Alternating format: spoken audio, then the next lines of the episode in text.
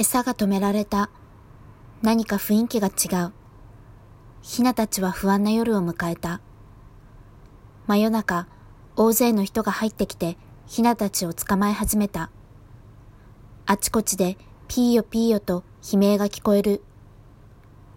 鶏は30種類くらいの発声を複雑に使い分け、気持ちを表現し、仲間と会話をするが、この声はパニック、恐怖、そして助けを求める声だった。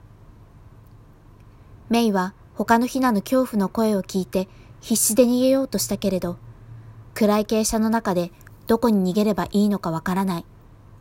出口もわからない。身を隠すところもない。少しでもこの騒ぎから逃れられるよう、メイは隅の壁にぴったりと体をつけ、恐怖が去るのを待った。他のヒナたちの悲鳴、人の足音、カゴ同士が当たった時のガチャガチャという音。カゴがどさっと落とされ、メイは見なくてもその音だけで恐怖に陥った。息を潜める。しかし人が近づいてきた。もう逃げることはできない。メイは片羽で持ち上げられた。3キロになった自分の体重が片羽にかかり、メイは悲鳴を上げた。初めて経験する痛みに大きな叫び声を上げながら狭いカゴの中に押し込まれた。それからトラックに乗せられた。格子の向こうにメイが初めて見る外の景色があった。初めて見る世界。でもずっと傾斜に閉じ込められていたメイたちにとって道路の騒音、トラックの音はただ恐ろしいだけだった。メイが閉じ込められたカゴは狭く、立ち上がることもできない。一緒にカゴの中に入れられた仲間の中には、ひっくり返ったまま起き上がれないヒナもいた。別のヒナは補聴作業で足がちぎれて亡くなっていた。カゴとカゴを運ぶレールの間に挟まれたのか。大きな建物にトラックが止まった。建物の中からもヒナのピーヨピーヨと叫ぶ声が聞こえる。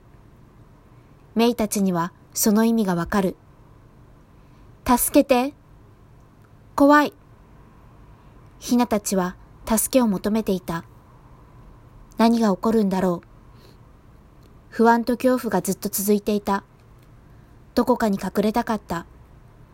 でも、どこにも隠れるところはなかった。ブロイラーのヒナが安全でいられる場所など、この世界にどこにもない。カゴがトラックから降ろされ、ベルトコンベアで順々に運ばれていった。しばらくすると、メイのカゴの蓋が開き、メイは足を持って掴み出された。逆さずりにされて、メイは泣いた。ヒナたちはみんな泣いていた。逆さずりにされると、膨らんだ臓器が圧迫されて、苦しく、羽をばたつかせて起き上がろうとしたが、もうどうにもならない。そのまま数十秒間もがき続けた。